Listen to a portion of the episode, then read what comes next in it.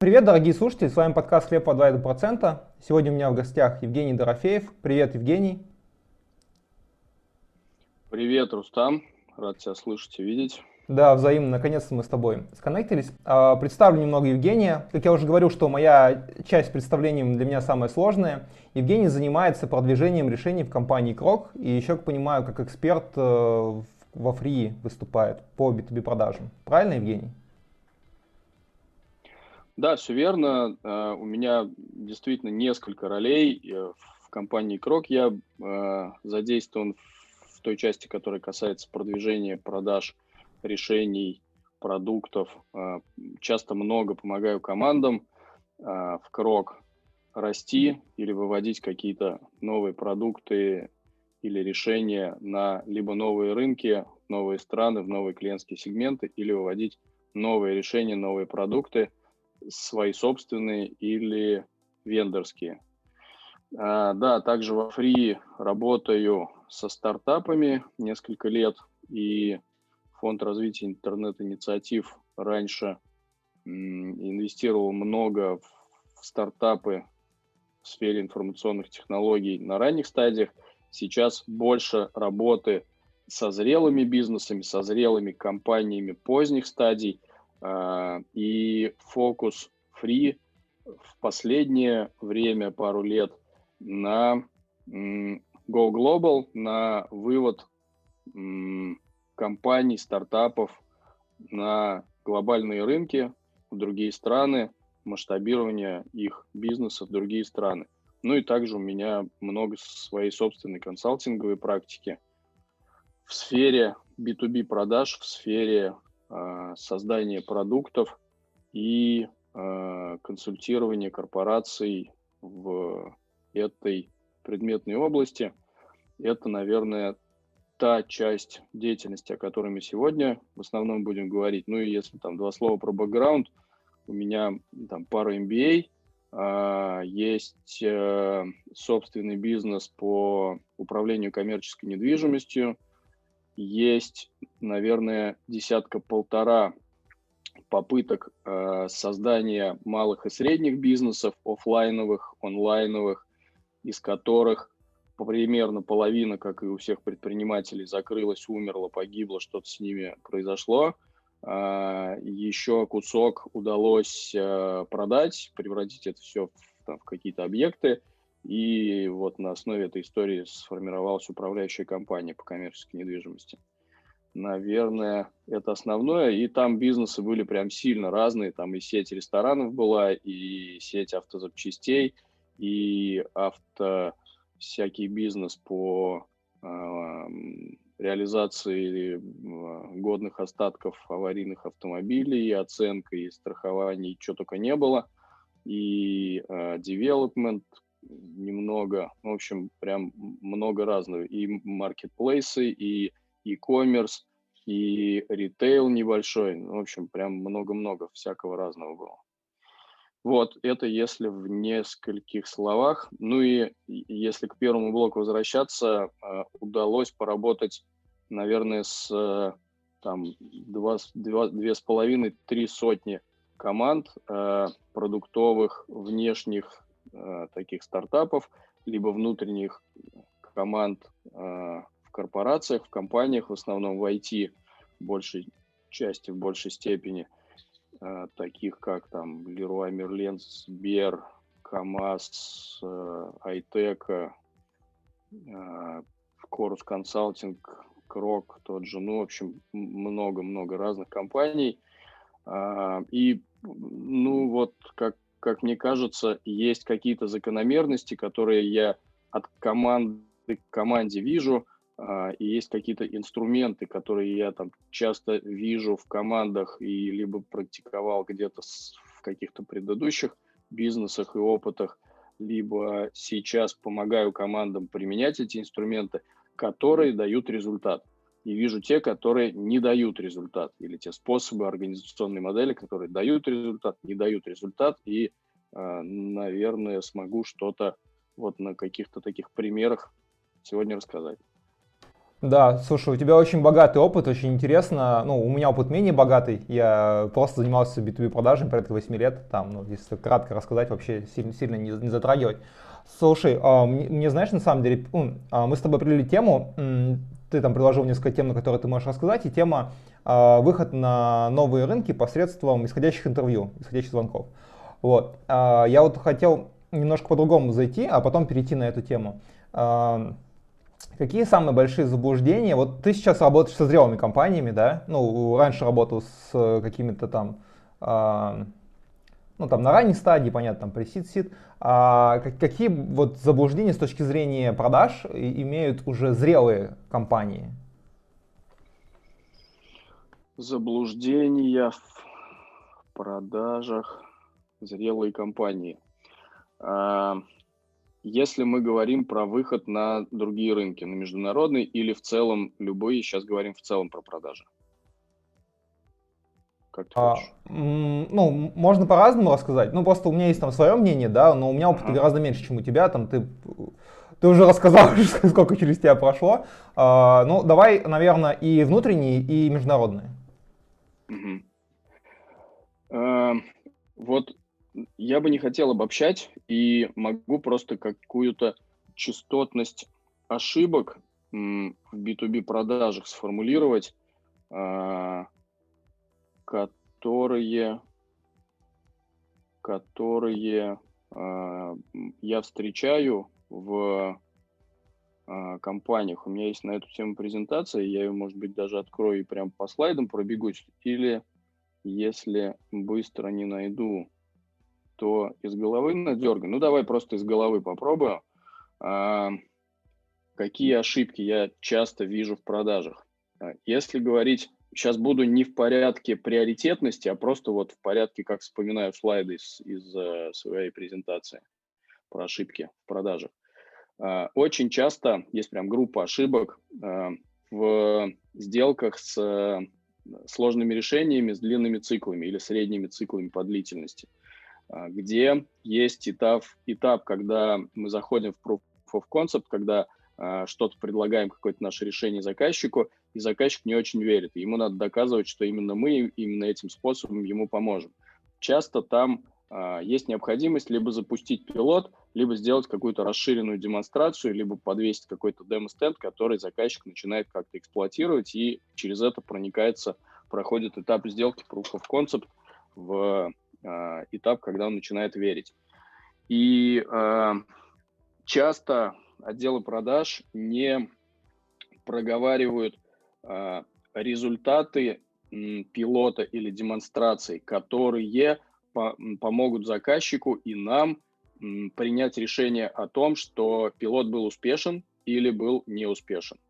Часто не проговаривают в заказчика сколько ресурсов потребуется со стороны заказчика и как выглядит то взаимодействие внутри пилота или этой демонстрации или эксплуатации этого демо-стенда, э, сколько, сколько чего нужно с обоих сторон и когда. И э, а, все это только по ходу выясняется, выявляется и так далее. Э, когда мы м, запускаем этот пилот, даже если что-то здесь проговорили и даже там вдруг прописали метрики успешности пилота, часто команды не проговаривают э, большую сделку. Вот что за этим пилотом происходить должно. Все целятся только в пилот и типа вяжемся, а дальше война план покажет. Э, даже не пытаются э, там большое количество э, людей в продажах пробовать проговаривать эту большую сделку. Есть, конечно, сегменты клиентские отрасли, где это правда сделать очень сложно. Иногда это прям вызывает там снижение лояльности, но э, чаще все-таки про это вести можно и нужно речь. И если там чуть-чуть в инструментарий погружаться, э, на этапе сбора квалификации сделки на пилот, если это прям как отдельную сделочку рассматривать про пилот, упускают квалификацию сделки большой, которая за пилотом, которая на этапе прода у нас начинает как-то прогреваться.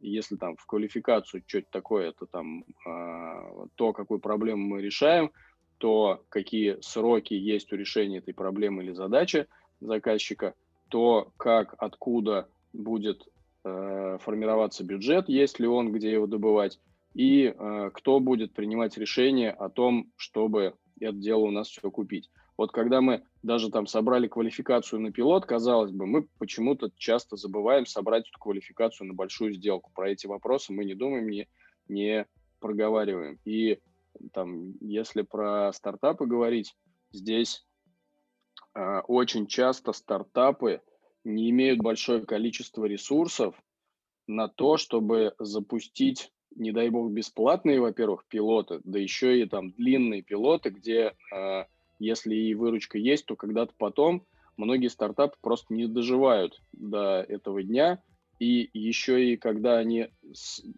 стиснув зубы, пожгли все свои ресурсы в надежде, что они сделали пилот, и он там по счастливому стечению обстоятельств оказался успешным, они выясняют только в этой точке, что оказывается бюджета на скейлинг и на прод основной, его почему-то, оказывается, не было, потому что они про это не спросили, или только сейчас заказчик начал думать о том, а где он, собственно, сформирует этот бюджет и из какой строки он начнет платить в этот стартап на основном этапе а, продажи и там реализации этого продукта большого после пилота. Ну, в общем, вот в, вокруг пилота здесь прям группа вот этих вот проблем и группа моментов.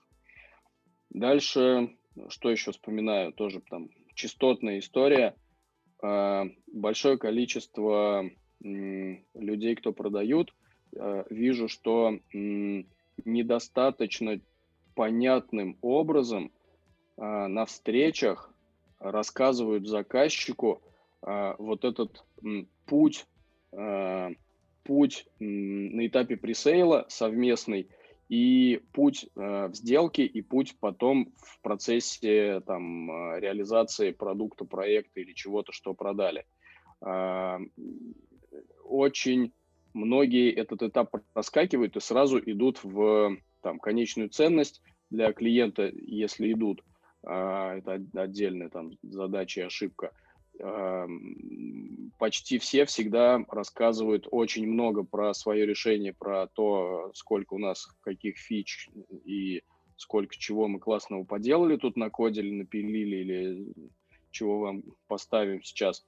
И э, упускают вот, вот этот э, э, этап э, разъяснения э, шагов сколько каких встреч нам сейчас еще нужно провести, какую информацию нам сейчас нужно собрать с заказчика, какую информацию, когда мы ему предоставлять будем в ответ на что, какие дальше будут процедуры закупочные, а, в каком формате, кто с нашей стороны будет с кем, когда взаимодействовать до этапа, там, например, конкурса, кто, когда, как будет после конкурса взаимодействовать, с кем мы что будем подписывать, согласовывать, как выглядят наши процедуры с нашей стороны на эту тему, как выглядят с их стороны, со стороны заказчика эти же процедуры, как дальше кто будет принимать, какими этапами, какие работы, как платежи пойдут. Короче, все это из сделки уходит в такое в молчаливое, ну окей, юристы разберутся, и там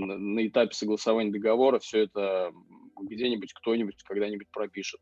И отсюда тоже часто недорабатывание вот в этом месте снижается на масштабе конверсии сильно.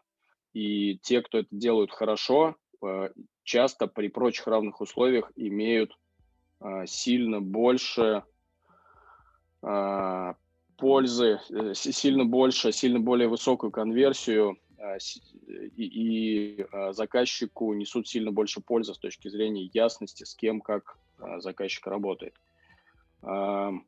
Что еще? Я, знаешь, что вспомнил? Вижу. Вот ты говоришь. А, это, наверное, составляющая того, что ты говоришь.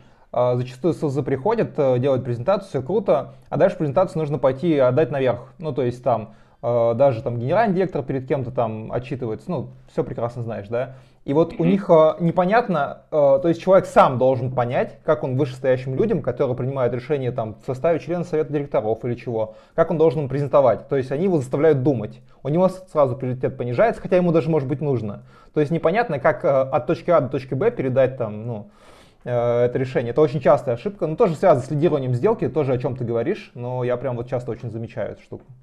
Угу. Да, здесь э, мне вспомнилась еще одна вещь. А, многие не думают о том, что продажа, вот с точки зрения количества времени, которое уходит на процессинг покупки и, и, и вообще там купли-продажи этой, вот большее количество времени э, сделки, оно вне нашего контроля, оно э, чаще всего на стороне заказчика, и особенно если это B2B, особенно если это Enterprise B2B, э, и там есть группа лиц, которые будут принимать решения или как-то влиять, или каким-то образом участвовать в э, сделке или в использовании продукта решения – а, после закупки, и все эти люди между собой общаются. И м, частая ошибка не заботиться об этих внутренних коммуникациях внутри заказчика. Очень важно сюда класть очень понятные, четкие э, артефакты, которыми эти люди внутри должны пользоваться. Это прям вот история про э, снабжение наших информаторов или э, других ролей в сделке какими-то артефактами очень понятными. Например, э, одна страничка, которую можно переслать в WhatsApp, в PDF или даже в JPEG, или просто сообщение текстом короткое, желательно в формате ценностного предложения, проблемы решения выгода, или где-то, если э, у кого-то есть необходимость добавить, обогатить эту формулу какими-то другими вещами, и э, чтобы этот текст можно было быстро пересылать друг другу. Почему это важно? Там важно в этот текст обязательно положить факты, метрики и э, что-то э, про сторитейлинг. Э, важно это потому, что информация при передаче начинает искажаться. И если вы эту информацию передали голосом заказчика или, не дай бог, отправили ему 48-листовую презентацию, э, он в момент похода к шефу или к какому-то коллеге не будет брать никакую 48-листовую никогда презентацию, он пойдет рассказывать голосом то, что сам запомнил, и то, как он думает, что понял то, что вы ему рассказали. Это будет первая интерпретация. Дальше есть следующая интерпретация, если этот человек пойдет, не дай бог, рассказывать дальше кому-то, и если он не будет пользоваться какими-то вашими шпаргалками, которые вы ему не положите, искажение может достигать катастрофических масштабов, и об этом важно заботиться в сделке. Здесь тоже повышается и конверсия, и очень много разных параметров, типа сокращения цикла сделки тоже у нас есть. Я а... прям, прям, знаешь, вот слушаю, слушаю тебя и вот вспоминаю и свои ошибки тоже. Ну, я, например, не стесняюсь того, что у меня что-то там не получается. Я в проектной продаже там пришел там три года назад, по-моему. Ну, то есть до этого я вообще продавал там Skyeng, ну то есть Skyeng и искусственный интеллект отличается, цикл сделки, чеки и все, это вообще новый мир. И я такой, слушай, о чем ты рассказываешь? Ну, слава богу, меня там быстро ребят научили, там и в медик погрузили, и там очень, ну, экспертиза такая неплохая была, тоже там, ну, считай, тоже один из интеграторов дочка. Вот, слушай, э, интересно, я думаю, что нашим слушателям тоже это будет довольно интересно, кто-то, может быть, себя узнает, я надеюсь, что все что-то новое этого почерпнут, ну, как бы, мне, если честно, даже добавить нечего, я что-то даже новое для себя узнал, вот так, ну, мне, кажется, очень важное качество, уметь узнавать для себя что-то новое, особенно для B2B продавца, такое э, правильное любопытство. Слушай, э, хотел бы вернуть в канву нашего разговора, ты говорил, что у тебя есть много интересных у тебя есть интересный опыт с точки зрения того, как выходить на новый рынок посредством э, интервью исходящих звонков. Вот, э, хотел бы побольше по этому поговорить. Э, как, как вообще к этому пришли? Э, там, какие есть э, способы? Как это делается? Ну вот побольше про это. Угу. Смотри, я предлагаю на звонках не фокусироваться, поскольку мы с тобой брали тему из э, тоже готового какого-то контента, где звонки были одним из инструментов. И я расскажу просто какое-то количество историй успеха и там расскажу о том, что конкретно делалось для того, чтобы в итоге продажи случились там первые ручные или эти первые ручные в масштабируемые продажи превратились или там, продажи в, с устойчивым каналом, исходящей юнит-экономикой в канале. Ну, в общем, про, э, про то, как это э, в успех превращалось, наверное, на основе истории. Да, договор, вот. договорились. Да, я тут не обязательно, что звонки. Я на самом деле, ну, да. сейчас ты сам знаешь, что текстовая коммуникация вышла на первый план. Сейчас особенно в связи с э, пандемией и прочим-прочим, люди там меняются. Окей, э, как удобно, рассказывай в, в целом, я буду задать вопрос. Угу. Да, попробую в каком-нибудь каком-нибудь порядке, но вот сейчас точно начну в хронологическом. Несколько лет назад э, помогал ребятам собирать бизнес по э, там, сфере дистрибьюции медицинских изделий. Они были производителями этих изделий. И на э, международные рынки выходили через э, дистрибьюторские каналы. Это довольно распространенная механика, ей пользуемся по сей день, и действительно это нормально работает. Э, тогда еще онлайн-продажи развиты не были достаточно сильно, это там, 15-16 где-то год, во всяком случае в России, но и там, так как продавали в итоге потом уже в 60 стран по миру, э, не во всех странах э, продажи онлайн именно были нормально развиты, и дистрибьюторы часто были офлайновыми, можно представить себе там, на понимание магазины медтехники, мага, там, аптеки, вот что-то такое – в которые поставляют абсолютно там какие-то понятные, легко находимые компании, дистрибьюторы, с которыми мы связывались и выстраивали отношения, заключали контракты на поставку, договаривались о постоплате, предоплате, консигнации, реализации, о схемах э, сбыта, занимались таможенным оформлением, занимались отгрузками. Ну, там дальше очень такая понятная механика – как выйти и как, э, как об этом или как, как начать делать первые продажи, ну, тут, наверное, очевидно, просто берешь, там, приоритизируешь страны, это отдельная механика, сейчас в нее, наверное, глубоко просто времени не хватит э, уйти, определяешь там гипотезы о рынках, о сегментах, отправляешься в эту страну, в смысле в интернете ищешь, находишь какие-то компании дистрибьюторские, туда звонишь, договариваешься, разговариваешь, заключаешь первый контракт, отправляешь первые там, группу товаров, это офлайновая абсолютно штука, очень такая понятная. Там дальше начинаются продажи, либо не начинаются продажи, ты это забираешь, перемещаешь в другую страну или там на склад к себе.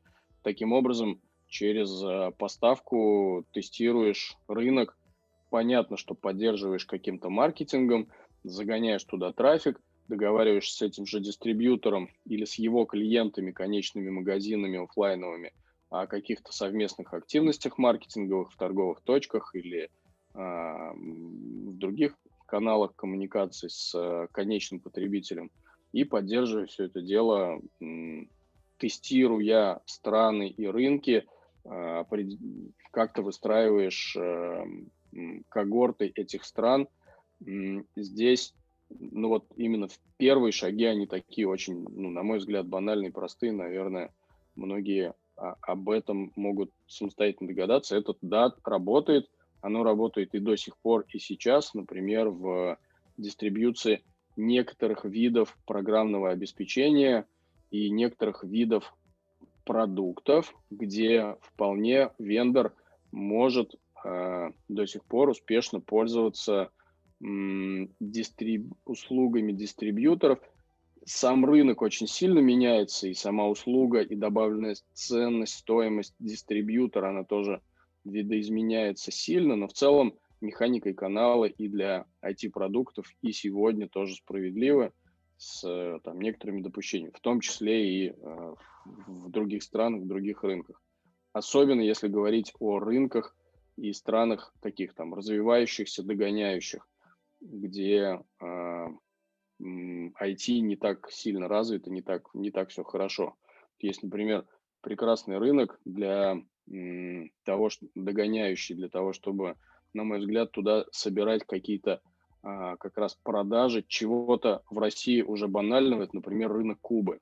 Там у них а, там, был не так давно, и очень все печально с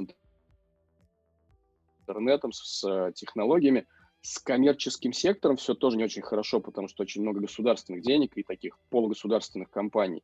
И многие закупки тоже централизованные и, или требуют соблюдения там, большого количества разных э, нормативных документов. Но в целом наверняка есть ниши, и там можно потестировать гипотезы о целевых аудиториях, в том числе в B2B, где что очень какое-нибудь банальное, не знаю, там IP-телефонию, которая там у нас 20 лет или там 15, или э, какие-то вещи, связанные с сетью или инфраструктурой, или информационной безопасностью, или, прости господи, бигдата или еще чем-то таким, легко можно накатывать то, что у нас уже очень понятные механики с точки зрения эксплуатации имеет. А, вот, вот это как пример здесь. Что еще про дистрибьюцию? Ну, то есть, соответственно, там есть дистрибьюторы конкретно на Кубе, и вот туда можно попробовать э, поносить какие-то продукты, если э, у кого-то есть что-то такое, кто-то хочет куда-то уходить. Ну и похожие механики, естественно, можно понастраивать в других странах. А, слушай, а, хотел бы ближе, ну, примерно ты рассказал, хотел бы больше про историю успеха. Можно про историю неуспеха, если хочешь, тоже, потому что все, все нас чему-то учит. Я считаю, не бывает такое, что ты, вот ты сказал очень правильную вещь, там, я пробовал кучу бизнесов, у меня там что-то получилось, что-то не получилось, что-то я продал. А, такая ремарочка, я, мы делали встречу по когнитивным искажениям и их влияние на бизнес-процессы. И вот один человек спросил, а что есть позитивные когнитивные искажения? Я говорю, когда у тебя что-то не получается, ты что-то делаешь еще раз, и у тебя получается. Ну, то есть, пожалуйста. Вот, поэтому расскажи про, ну, тут по желанию можешь рассказать только про э, успешные опыты, можешь про неуспешные, как хочешь. Ну, э, здесь э, надо, наверное, э, два слова сказать о том, что работая со стартапами и вообще с командами по выходу куда-то на что-то новое, на какие-то новые клиентские сегменты или рынки, или по выводу каких-то продуктов, э, эм, надо сказать, что мы используем там очень распространенные уже сейчас методологии Customer Development, Lean Startup, HADI, э, которые, по сути, построены на таком э, фундаментальном постулате принятия ошибок. И когда в компаниях, в отделах продаж, в бизнес-девелопмент департаментах и где-то, где э, решаются вот эти задачи по м, выстраиванию новой работы в зоне неопределенности, которая касается либо рынков, либо продуктов, ошибки – это наше все. И здесь самое важное, что нужно делать на основе этих методологий, которые я перечислил – это быстро переставать допускать ошибки, быстро отличать неуспешные действия от успешных, а, работать спринтами, короткими перебежками и переставать бежать туда, куда мы бежим, а результата все нет. И э, сделав какое-то количество итераций в разные места, мы смотрим, а где успех, и перестаем делать то, что нас к результату не ведет, и берем только то, что нас ведет к результату, и это стараемся масштабировать. И через тестирование гипотез, через формулирование гипотез роста или гипотез ценности, гипотез о сегментах, о портретах целевых аудиторий или об ценностных предложениях, которые мы будем проверять в этих сегментах или э, о, о, о ценностных предложениях, о свойствах нашего продукта или нашего оффера. А, а, вот, вот из всей этой работы и складывается, по сути, любой успех, когда на, там, условно, каждый, э, каждый успех есть 10 неуспехов, совершенных до этого в предыдущих итерациях. А, поэтому здесь, наверное, рассказывать можно прям сильно-сильно много, но вот э, как пример – Э, я просто не буду этого делать, хочу, э, наоборот, как раз подсветить какие-то закономерности, которые там часто приводили к результату и к успеху.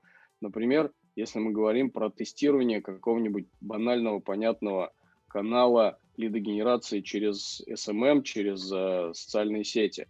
Если мы выводим э, какой-то продукт, какое-то решение, в том числе B2B-шное, на международные рынки, берем э, социальные сети, которые распространены в этой стране, если это североамериканский рынок или европейский рынок, это, например, LinkedIn, и в LinkedIn мы можем а, тестировать очень много гипотез о лидогенерации, о целевых аудиториях, о, о тех оферах, которые мы туда можем формулировать.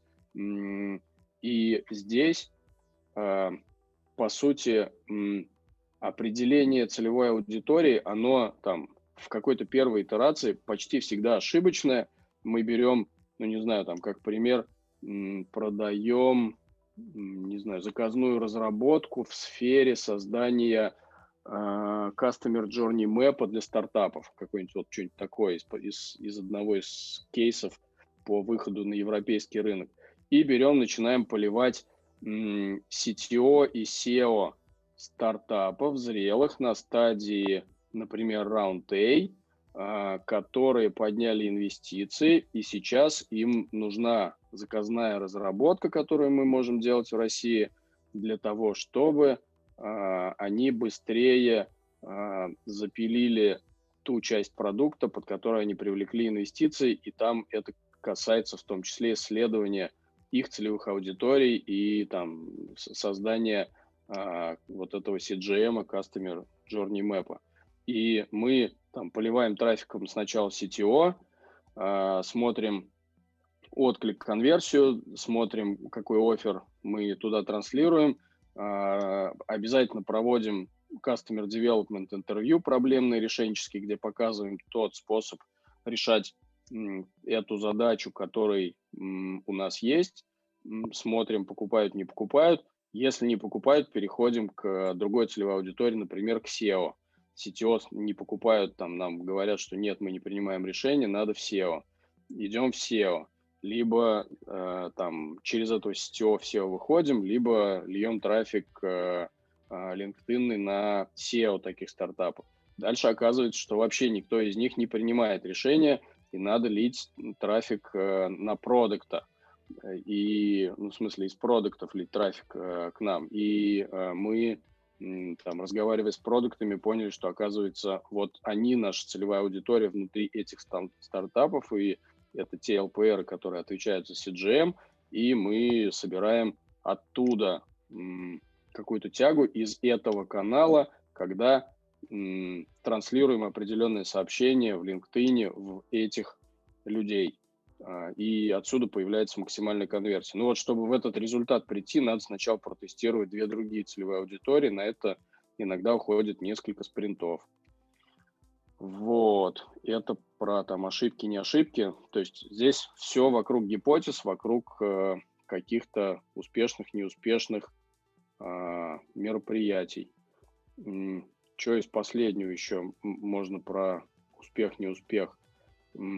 Например, не так давно а, была работа с а, командой, которая занимается автоматизацией процессов в крупных компаниях, и там мы пробовали собирать клиентов через участие в маркетинговых таких мероприятиях офлайновых, в том числе, которые как раз вот тут до Э, карантина вроде как были и давали какие-то лиды, потом карантин, и вроде тут, эм, как только он потихоньку начал снижаться, начали опять проводить мероприятия, и была гипотеза, что если туда походить, оттуда будут лиды.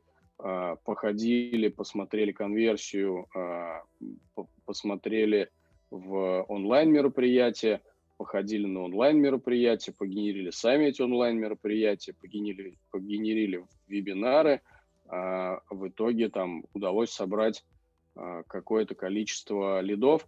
Каждая эта активность оцифровывается, считается return on marketing investments, сколько мы денег потратили, сколько мы лидов получили, сколько лидов сконвертировалось в какие-то пресейловые квалифицированные активности, сколько лидов в контракт превратилось, и оттуда делаем выводы, что вот это мероприятие, эти мероприятия были успешны, эти мероприятия неуспешны.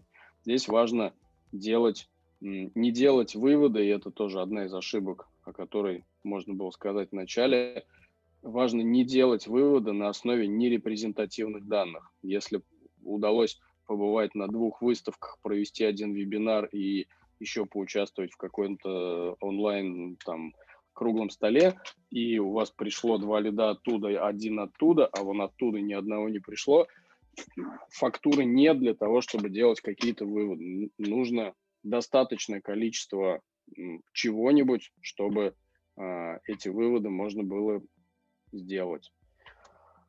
Э, что здесь еще я, знаешь, сказать. знаешь, что мне сразу вспоминается? Я вот вышел работать в один стартапчик уже, у них там были какие-то клиенты корпоративные, и все, что о чем ты рассказываешь, только наоборот. То есть вот мы считаем, что наши ОПР это там такие-то ребята. Ты садишься, короче, и пытаешься понять, всех опросить, те ли эти ребята, те же ли могут быть точки входа, и, начина... и находишь вместо одного там три, ну, совершенно другие роли там, ну, понимаешь. А, то есть не на стадии, когда ты пытаешься выйти, а на стадии, когда уже все что-то готово, есть какой-то продукт, он решает какие-то проблемы, но ты понимаешь, что недостаточно. Ну, то есть я, я с другой стороны э, заходил, когда ребята уже что-то сделали, им уже нужен был sales, вот, и приходилось уже все-таки поменять там, ну, для людей это очень, а, как сказать, для людей почему-то не, не всегда очевидное упражнение, что можно понять, что у тебя там условно принимает решение руководитель по внутренним коммуникациям, а точкой входа может быть, не знаю, там, пиарщик вообще, там, ну, какие-то такие ребята, это, ну, для меня это было странно. Может быть, я просто въедчивый. Ну да, действительно, это тоже частая история, когда особенно создается какой-то бизнес или продукт вокруг CTO, э, какого-то технического эксперта, который, правда, думает, что он кодит очень крутую штуку, которая очень нужна всем, она сейчас порвет рынок, начинает это все дело выводить, э, ему рынок э, говорит, что нет, надо по-другому, он слушать очень часто не хочет, а рынок как говорит? Вот как раз э, руками и голосом э, тех, кто на острие, кто с этим рынком общается. А сетево, как правило, с рынком не общается, он за компьютером дома сидит. И чтобы до него донести эту информацию от рынка, действительно нужно очень много работать, и здесь э, э, работать с фактурой прежде всего, здесь м, с ними как раз с, с такого рода э, фаундерами или там руководителями хорошо заходит работать, э, э, оперировать фактурой, когда мы берем и показываем там какое-то количество записей разговоров с клиентами, дальше конверсию, воронки, метрики, показываем, что если вот здесь я буду делать вот так, то вот здесь может случиться вот так, а я делал предыдущие какое-то количество итераций вот так, и конверсия была там какая-то. И э, часто приходится действительно образовывать сначала, э, учить, э, в том числе даже там бывает руководителей, заказчиков э, или э, тех, кто действительно э, там, нанимает на работу сейлов. Это там важная, важная часть работы. Все. Я, знаешь, так. А, никаких предупреждений по этому поводу не имею, просто там есть работа, надо как-то делать, есть какое-то видение, там, да, что-то нужно сделать. Но иногда, вот, ну, я просто много общаюсь с узами, там, веду сообщество, у некоторых людей такие интересные запросы возникают. Вот как сейчас помню просто, вот, э, у меня есть продукт э, какой-то, э, я сейчас не вспомню, что-то типа ритейл рокета, вот э, а там BI, там вот что-то похожее. Ну, со всеми сейчас все пытаются это тоже сделать, там, э, на основе биг даты и прочего, и прочего, прочего.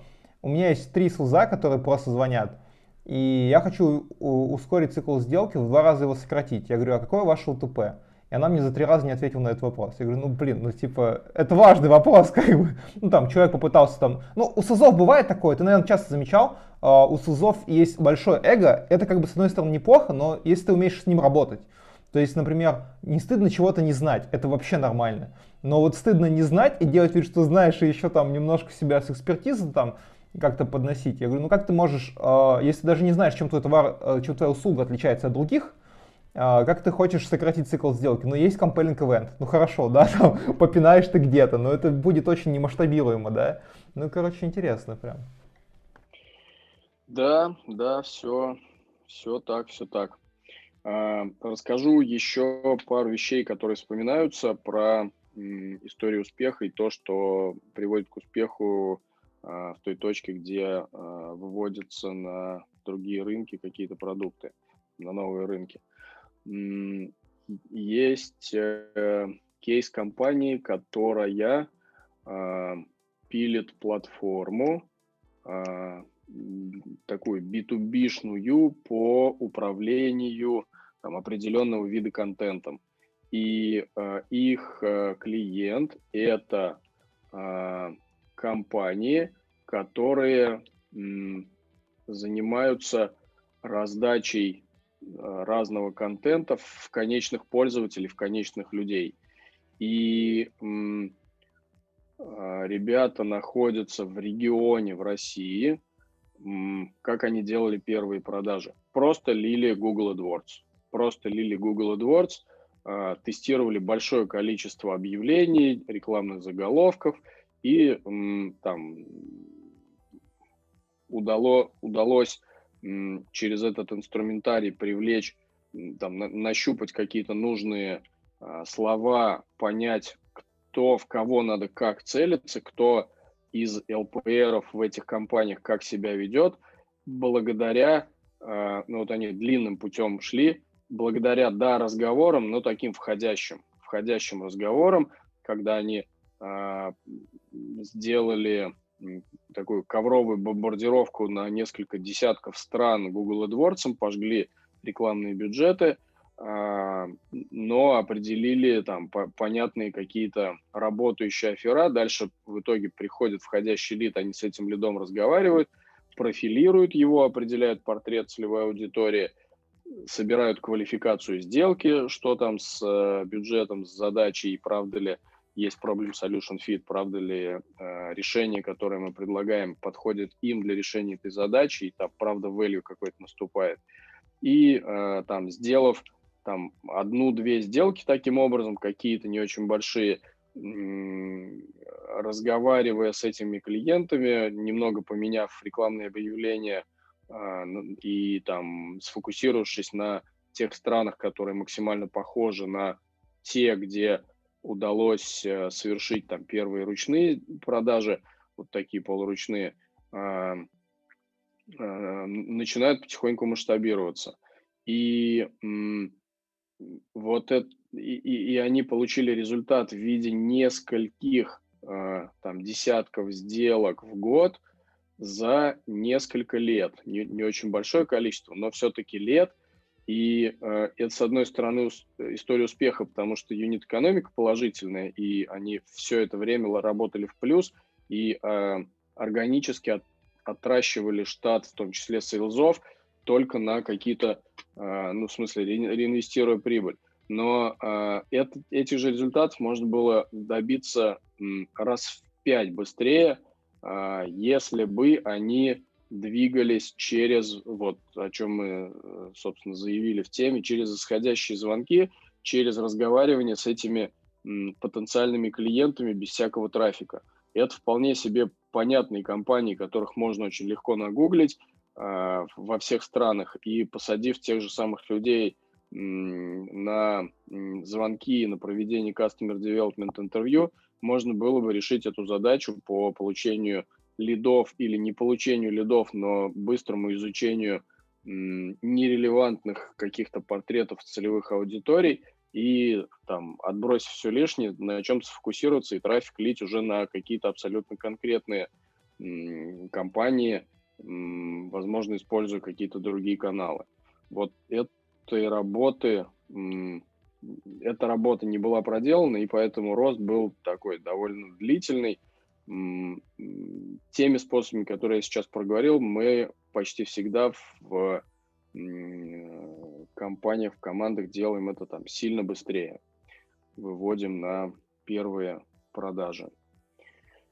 А, что еще из инструментария. У меня есть вопрос. Давай. А, смотри, стараюсь задавать этот вопрос, не всегда, но все-таки вот э, у тебя очень много опыта в B2B продажах, там, да, как ты думаешь, что, э, не знаю, вот последний раз мы долго на эту тему с Данилом Гридиным беседовали, не знаю, знаешь, не знаешь, специалист по АБМу, ну, такой известный. Mm-hmm. Вот, не суть. А, короче, смысл-то в чем? А, какие качества для успешного селза должны быть? Вот есть sales в enterprise, да, который продает крупные компании. Как лично ты думаешь, э, ну, отталкиваясь от своего опыта, какие качества для него должны быть, чтобы он был бы успешным? Я тут э, часто люблю такое высказывание. Крутой sale должен отвечать э, четко на три вопроса. Ты кто такой, ты с какого района и почему такой дерзкий? Вот если sale э, может на эти три вопроса ответить, я думаю, что у него, как правило, все хорошо будет. Что, да, имеется в виду внутри вот этих вопросов? Ты какую компанию представляешь, да, что у тебя за плечами, ты, когда приходишь, у тебя уже есть какие-то успешные кейсы и, и что, что-то такое, что, что конкретно ты из себя представляешь как эксперт, как, специалист в той предметной области, о которой мы будем разговаривать, в том числе, или как ты собираешь команду экспертную, которая будет рассказывать всю предметную часть сделки на экспертном уровне. А, ты откуда? Ты в смысле сам по себе или с тобой правда команда, с тобой большая компания с хорошим бэкграундом, с именем на рынке, с брендом э, и так далее, что, что э, вокруг тебя да, происходит. И э, ты что пришел, да, почему такой дерзкий? Ты, наверное, что-то хочешь рассказывать, предлагать и а, зачем мне на тебя тратить время. И если четко получается объяснить, зачем человеку напротив тратить э, время свое собственное на коммуникацию с этим селзом, э, это тоже важно. В общем, вот, наверное, это основное. Ну, а если там совсем серьезно, э, больше всего насмотренности на сложные решения, на айтишные, на, на продукты сложные с длинными циклами. И я часто или чаще всего вижу, что успешные сейлзы вырастают из хорошо подкованных технически, э, с хорошим техническим бэкграундом людей, но которые все-таки имеют хорошие коммуникативные навыки и такие навыки эмпатии, которые можно подтягивать, с ними можно работать, и это, а, как правило, добирается быстрее, чем hard skill, skills, э, вот этот инженерно-экспертный в той предметной IT-области или том рынке, где, ну, надо, правда, годы провести, а там эмоциональный интеллект все-таки можно качнуть за там, меньшее, как правило, количество времени. Ну вот почти всегда именно в такого рода продажах таких продуктов вот вижу такое. А, если на такие стартаперские истории уходить, то ну здесь у меня здесь у меня, наверное, а, такая превращающаяся в рекомендацию уже есть э, повторяющаяся история. Я часто работаю с командами, где главным ограничением в данный момент является отсутствие селзовых компетенций. И это прям в стартапах, там, особенно ранних стадий, очень часто. И, э, да и не только ранних. Приходят э, с крутым продуктом, ребят продавать не умеют. И надо быстро найти сюда селзов.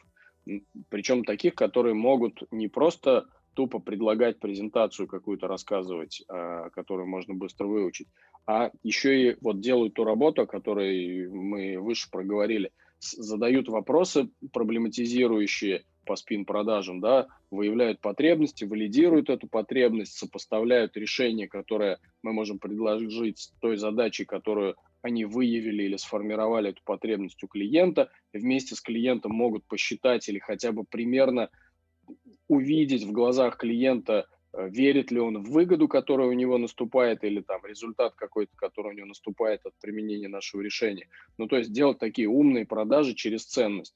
Вот если мы находимся на этапах вывода на рынок продуктов, то э, это свойство в селзах крайне важно. То есть просто ну, телемаркетолог здесь не очень подойдет.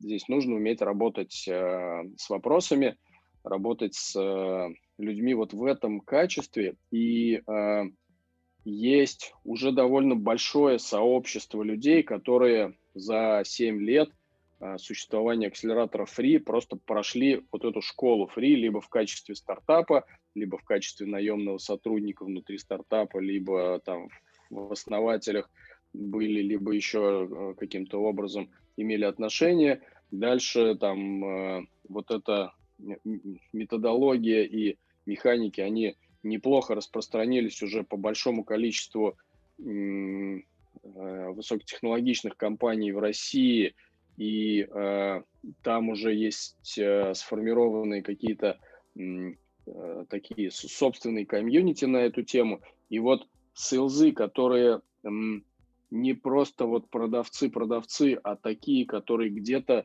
где-то участвовали в создании продуктов и где-то как-то занимались тестированием гипотез и знакомы с этой методологией, они э, точно сильно больше пользы принесут. И их очень понятным образом часто можно найти через, э, ну там, имея доступ вот к этому комьюнити или к этим комьюнити. это не очень история про то, чтобы там вывешивать вакансию на HeadHunter, но как раз там адресное, адресное такое такой хантинг вот таких подходящих людей, он прям часто сейчас у нас там прям вот на потоке закрывает вот такого рода вакансии, где нужно селзов привлечь именно на выход на какие-то рынки. Они, да, естественно, немного переплачиваемые, но и результата от них сильно больше, и а, сильно больше такого умного отклика и умного результата, они просто воронок с э, карточками в Trello. Слушай, я на самом деле вот тебя слушаю, я прям вот чувствую эту боль, потому что ко мне часто приходят ребята из разных стартапских туз, у меня вот там, а, в общем, ребята наняли, ну, они вот по этой модной двуступенчатой шту, двуступенчатых продаж, predictable revenue, один BDR, SDR, второй дожимает там, да, а, и я говорю, ну вот у вас процессы настроены, они мне говорят, ну нет, процессы не настроены, мне пока для масштабирования не нужны процессы. Я буду больше наливать в маркетинг э, и больше закрывать. И я говорю, ну можно и воду, в принципе, э, решетом-то таскать. В принципе, это же, ну, это возможно. Но зачем? Как бы тебе же нужно масштабирование, тебе нужно инвестору показать деньги. Это нормальная история. Для этого нужно строить процесс. Нужно либо нанять того, кто сможет это сделать, либо нанять консультанта, типа тебя, например, условно, там, да там, не знаю, там есть другие люди. Но, в общем, интересно, что у людей не возникает связки о том, что нужно сразу делать так, чтобы можно было масштабироваться. А кажется, что мы сейчас вот сделаем, как что-то работает там. А по поводу переплачивания, я считаю, что это не переплачивание, это просто все вещи, э, все услуги стоят свою цену. Если ты хочешь просто себе человека, который будет просто звонить там, этот, э, телемаркетолог, как ты говоришь, да, то это одна история. Если ты хочешь реально себе классного спеца, который поможет тебе развить твой продукт, да, это как бы, ну, он не может стоить там 50 тысяч рублей, ну, come on. Ну, ну да, я имел в виду переплачивание, наверное, относительно такого среднего чека по рынку, и тоже считаю, что здесь, э, ну, мы, мы не переплачиваем, когда принимаем такое решение. Мы покупаем результат другого качества за, да, чуть большие деньги. А вот относительно процессов и своевременности автоматизации этих процессов или там прописывания этих процессов, вот здесь э, вопрос дискуссионный и в лоб э, понять, в какой ситуации там нужно согласиться, а в какой поспорить э, без диагностики сложновато, но в целом, э, если на ранних этапах заниматься прописыванием или, не дай бог, автоматизацией процесса, на этом мы инвестируем какое-то количество энергии и э, там ресурсов. И иногда, э, знаешь как, вот если продолжить твою метафору про э, решето, иногда цели, вполне можно пойти и побегать от какого-то озера с решетом и поносить там 5 метров э, сколько-нибудь, сколько доносится, а потом, в смысле, вправо побегать вон к тому озеру, которое справа, а потом побегать влево с этим же решетом, пока не думая о том, а как тут нам э, оббить это, короче, железом, там, э, загерметизировать и так далее, потому что, побежав влево, э, озеро оказывается в трех метрах. И мы можем как бы заниматься решетом и продолжать бегать вправо, даже не сбегав ни раз влево с этим же самым решетом, а потом еще вперед сбегав мы выясняем, что оказывается тут в метре вообще та же самая вода. И поэтому вот эта история про описание процессов, она правда, ну такая своевременная ее Не-не, я согласен, что она не, не всегда нужна, должна быть. Ну, то есть не сразу там, невозможно там ты сразу такой, э, только ты получил какие-то деньги, сам продавал как-то, да, и такой нанял СУЗа и сразу начал ему все описывать. Нет, понятно, что нужно какой-то как сказать, э, наработать жир, да, как это все говорят. Надо понять, там, взять ключевого клиента какого-то там, не знаю, якорного, да, что-то сделать такое, ну, это понятно, это понятно. Mm-hmm. Я согласен. Ну и причем, просто... причем еще даже дополнение скажу, есть вот прям на моих глазах там некоторое количество успешных компаний с тысячами людей, где есть описанных, ну прям вот по пальцам там максимум двух рук процессов, причем туда еще и не смотрят, ну там мало кто смотрит. И часто а, там определенные виды бизнеса в определенных клиентских сегментах с определенными продуктами а, работают с, ну, каким-то там минимальным количеством процессов им достаточным, причем там давно работают и даже растут. Да, не очень быстро, но растут. А какие-то есть бизнесы, которые, да, действительно, не, там, шаг вверх невозможно сделать с точки зрения роста без э, автоматизации, потому что действительно начинает проливаться абсолютно все, и вот эта операционная эффективность внутренняя, она и является конкурентным преимуществом, если вот сейчас забегая вперед. То есть mm-hmm. на высококонкурентных рынках часто скорость и э, вот эта история про там оптимизацию затрат, они там иногда решают решающую роль играют. Ну и естественно есть бизнесы, где э, процессы правда решают. Ну, слушай, я тут скорее имел в виду там, что ребята хотят масштабироваться, а масштабирование в хаосе, оно тяжело, тяжело идет.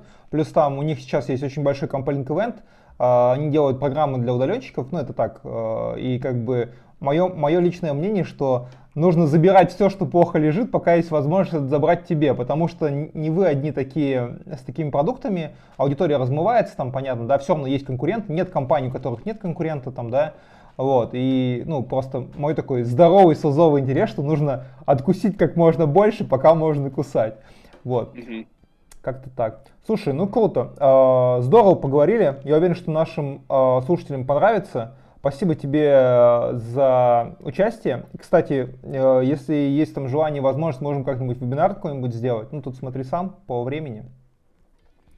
Да, можно. Ну, вот сейчас э, в начале марта, мне кажется, будет время, и можно будет это собрать. Э, я, наверное, в заключении скажу прям буквально пару слов про еще... Одну вещь э, такую прикладную, что приносит результат э, на других рынках, там в определенных продажах, и будем, да, завершать. В общем, э, часто вижу, что без локального сейла на других рынках, там, где рынок сформирован таким образом, что доверие в сделке появляется только когда в сделку приходит человек из этой страны, да еще и там с определенным бэкграундом, определенными какими, каким-то набором компетенций, сделку по-другому сделать сложно. И э, дотягиваясь из, э, там, например, России в какую-нибудь там, не знаю, Бразилию, в то же самое, вот был кейс недавно, дотягиваясь в Бразилию, там часто доверие, э, доверие не возникало в сделке. И как только мы, о, Индия, прям из последнего пример такой был, и как только мы совершенно случайно нашли э, индийца в Москве, который здесь сел и там начал заниматься продажами по телефону, и просто с третьего звонка продал за 10 минут там на несколько тысяч долларов, э, оказалось, что вот, вот там этот паттерн работает. Потом пошли, наняли опять здесь, в Москве, а, араба, который также по телефону продал там какое-то количество в Эмираты и в Бахрейн. Дальше мы там э, с целью масштабирования успеха взяли и в Индии, и в Эмиратах людей уже локально, которые там находились, и там отмасштабировали отделы продаж. И похожим образом, просто беря нейтива с этой страны, пробовали, выходили в другие страны.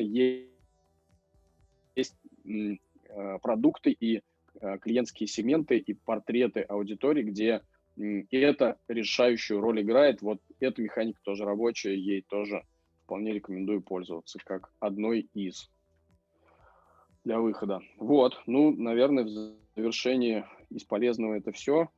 Про вебинар, да, можно в марте собирать. Э, причем э, есть это сейчас популярная площадка Clubhouse, куда я тебе все-таки рекомендую отправиться. И, ну, там прям куча народу сейчас э, в разных форматах собирают тысячи уже людей, тысячи и э, вполне конвертируют уже в какой-то в какой-то следующий шаг или в какие-то интересы. Ну, кажется, тебе для развития комьюнити этот инструмент может, ну, как минимум, быть любопытным.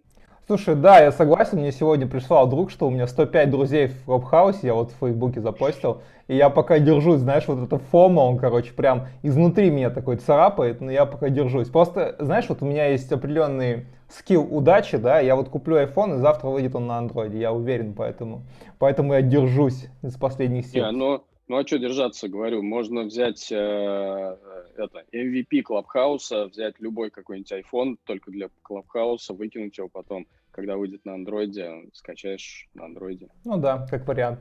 Окей, слушай, ну что тогда, будем завершаться потихоньку. Большое спасибо тебе, Жень, было приятно очень побеседовать, очень, ну даже для себя какие-то моменты новые. Я думаю, что наши слушатели тоже что-то узнают.